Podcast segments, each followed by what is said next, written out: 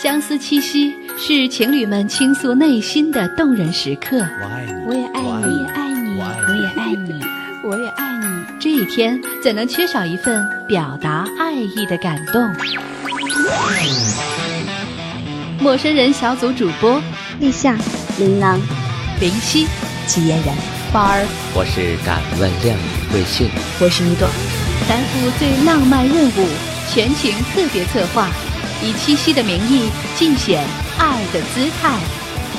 陌生人的七夕派对，你准备好了吗？好了吗？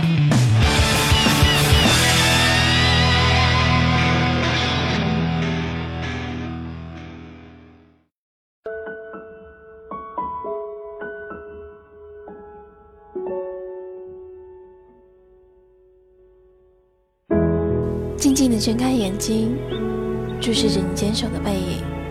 默默的告诉你，你已经等了好久，将不会再等下去，因为花都开好了。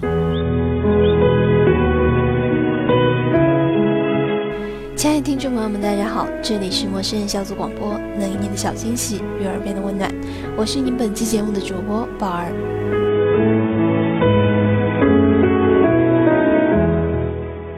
在本期节目当中，宝儿依旧为大家介绍一部非常唯美的电影。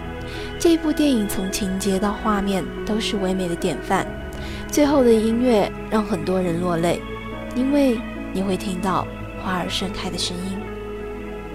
这部电影就叫做《花水木》。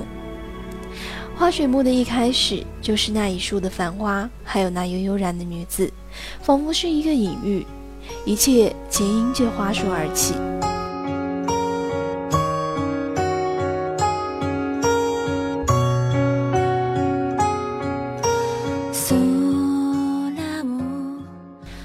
树盛满了故事，每一个花蕾都藏着一个美丽的可以书写的奇迹。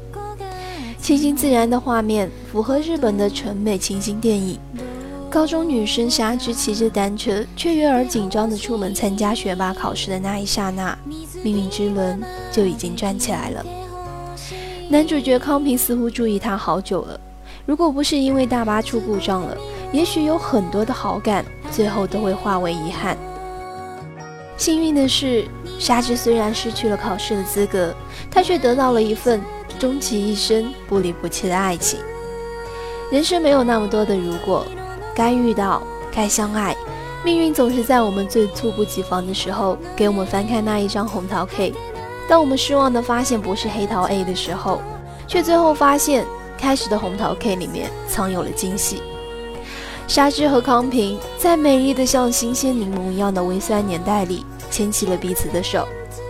那一次的日落黄昏，无言的吻，宣告了我们年轻丰盛、甜美多汁的爱情。远处盛大的落日笼罩了海岸，寂寥无声的暮色仿佛为我们的爱情祝福，天地也互相凝视着。只是，每当沙织静静地望着那棵树，我知道他的内心又开始蠢蠢欲动、不安分起来了。里面始终能听到那个叫轩的声音：“沙织，去完成你的梦想，去早稻田大学，去看看你的人生的灯塔。”沙织，快去！那一棵树什么话都不会说，只会沉默的摇曳，如年少的离歌，吟唱不出，只能隐忍的用目光去打捞深海处的那一抹坚持。夏至终于在那个阳光甜美的早晨，高喊着“我考上了”，飞奔到康平的怀抱里。其实，我一直觉得这一节特别的直达心底。年轻的男孩。望着自己深爱的女孩开心雀跃的脸庞，知晓了他达成了自己的愿望，可是内心却有一种浓浓的不安。他知道他要离开了，自己一直担心的终于到来了，可是他却默默的迅速隐藏起自己那个不合时宜的情绪，转而替他开心起来。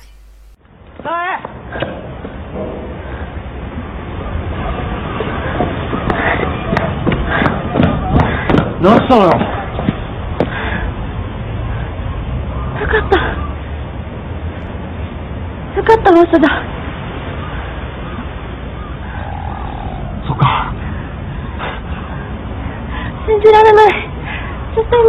ってたから。なんもだ俺は信じてた。さえは、絶対受かるって。ありがとうよっしゃおめでと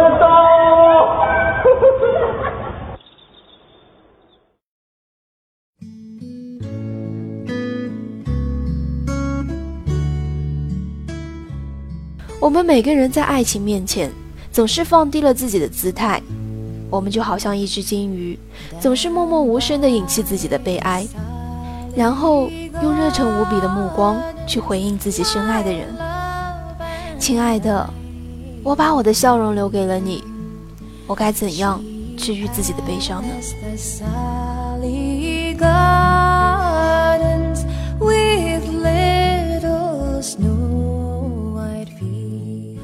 如风的男子这样轻声吟唱，沉默年代，也许不该太遥远的相爱。生命只有一次，是不是每个人都能做到不负情呢？康平决定在圣诞前夕去早稻田大学看望沙织，在东京街头，沙织和康平再次相见。很多时候，很多人都太执着于电影里的人生。而我甚至觉得电影就是失意的人生，积聚了太多的美好和祝愿。因为天堂电影院里的那个老爷爷说了，人生比电影辛苦多了。我希望沙织和康平永远如同童话里的公主王子，幸福一辈子。可是又清醒的知道，命运不会那么好心的，在我们成人以后，还一遍遍的给我们灌输风中的沙堡。被现实一吹，就顷刻间如同抽掉骨骼的躯体，软绵绵的，如同没有了记忆力一般苍白无力。迫于生计的同时，又失去了父亲的康平，无奈地给沙织说：“沙织，再见，你一定会实现自己的梦想。”那个时候，看电影的我们，是看到了另外的自己。最后的最后，为什么我们都哭了？为什么？眼泪流下来，如同六月的雨，那么悲伤，决绝的无以复加。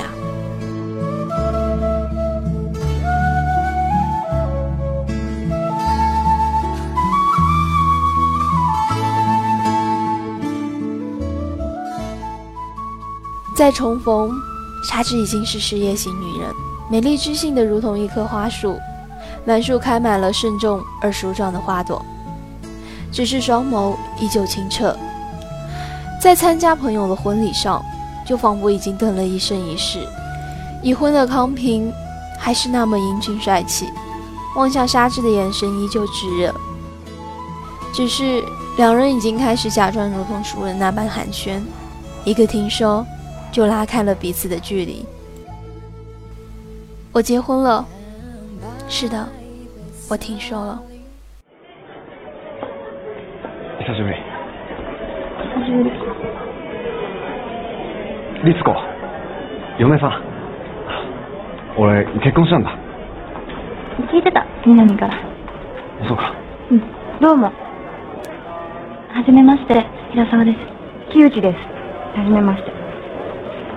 律子お前は、2時間だよ、今日の打ち合わせ。ああ、分かったよ、さん。ちょっとすいません。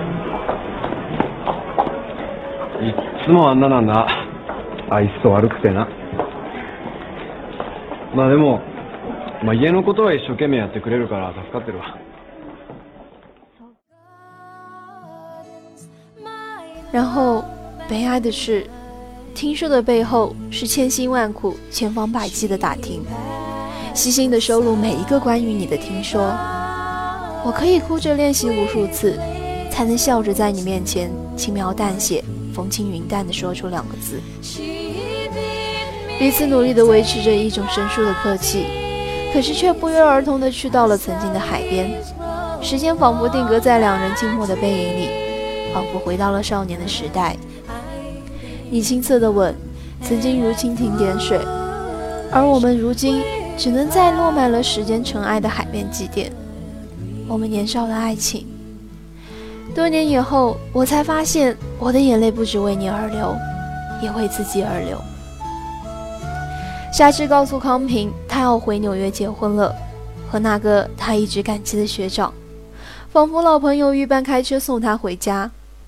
只是当沙织走到那棵花树边，纷飞的粉红色花瓣如同飘扬的雪花，轻易地柔软了那颗本就湿漉漉的心。年少纷乱的往事，如同花雨，顷刻间崩溃了伪装的淡然。猛然回头。两人已经是相拥而泣。康平张了张口，最终只是说了一句：“沙织，你一定要幸福。”而镜头切给沙织，他眼泪大颗大颗，如同豆粒，每一颗都是那么饱满，每一颗都是那么绝望。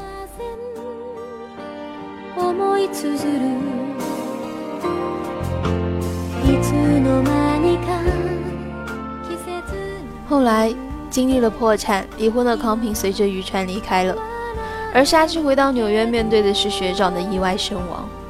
最后三生石上写的是谁的名字，变得不可预期。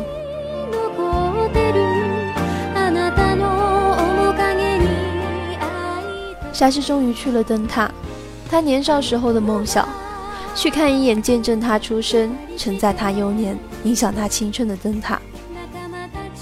只是，当他孤独地站在水天交接的灯塔之下，湛蓝的镜头里写满了灌满风的悲哀。我终于到达，但却更悲伤。一个人完成两个人的梦想。我以一个旅人的姿态回到我出生的地方，疲倦了的时候，眼泪却没了承载的湖泊。意外地发现了牵引两人爱情的莫青船，才知道康平来过，他也完成了他的承诺，亲自看一下沙织出生的地方。只是，当你到达的时候，我已经来过。你可以看见我远去的帆船，我却听不见你呼喊的声音。沙织的眼泪灌满了风，那一句日语被沙织慎重。而又小心地写在了帆的另一面，只有一句话：谢谢。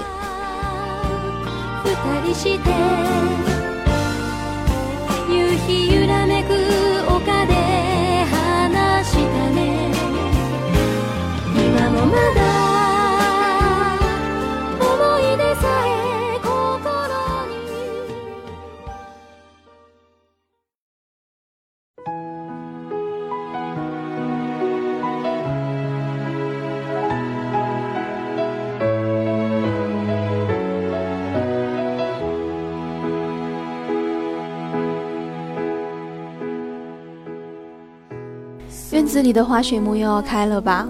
或许该是回去的时候了。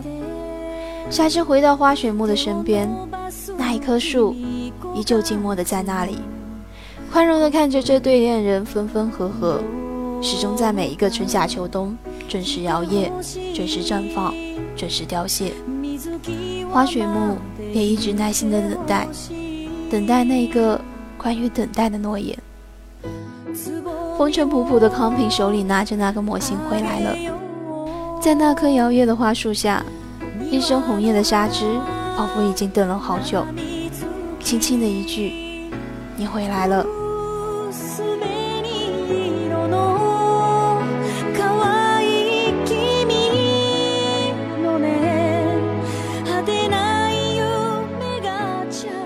花水木还在轻轻的摇曳。漫天的花海如同花洒，他在诉说一个秘密：真心相爱，并且愿意等待，爱会指引彼此找到对方。花雪木的花语，还你，烦你。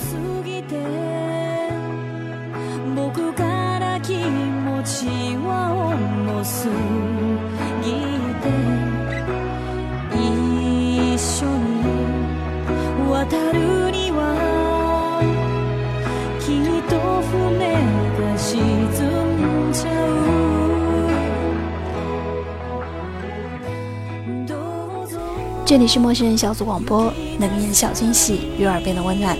我是宝儿，感谢您本期节目的陪伴，我们下期再见。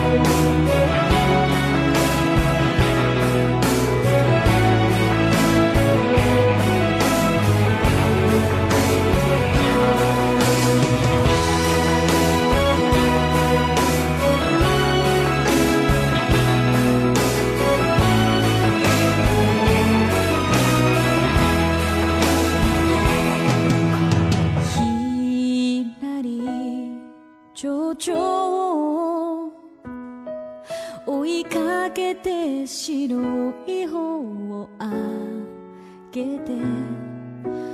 母の日になれば水木の葉を送ってください。またなくても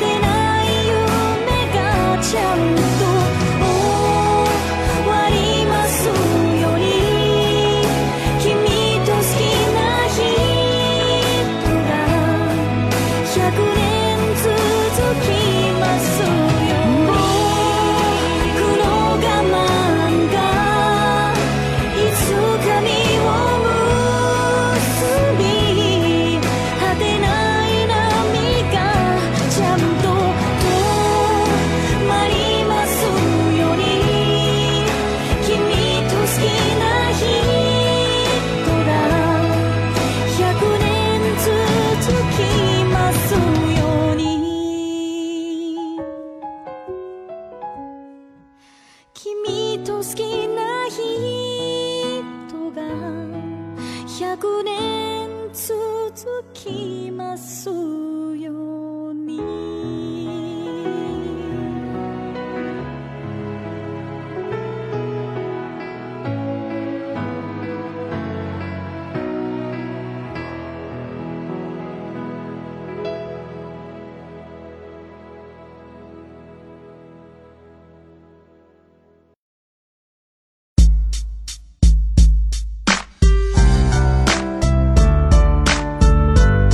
陌生人小组广播能给你的小惊喜与耳边的温暖。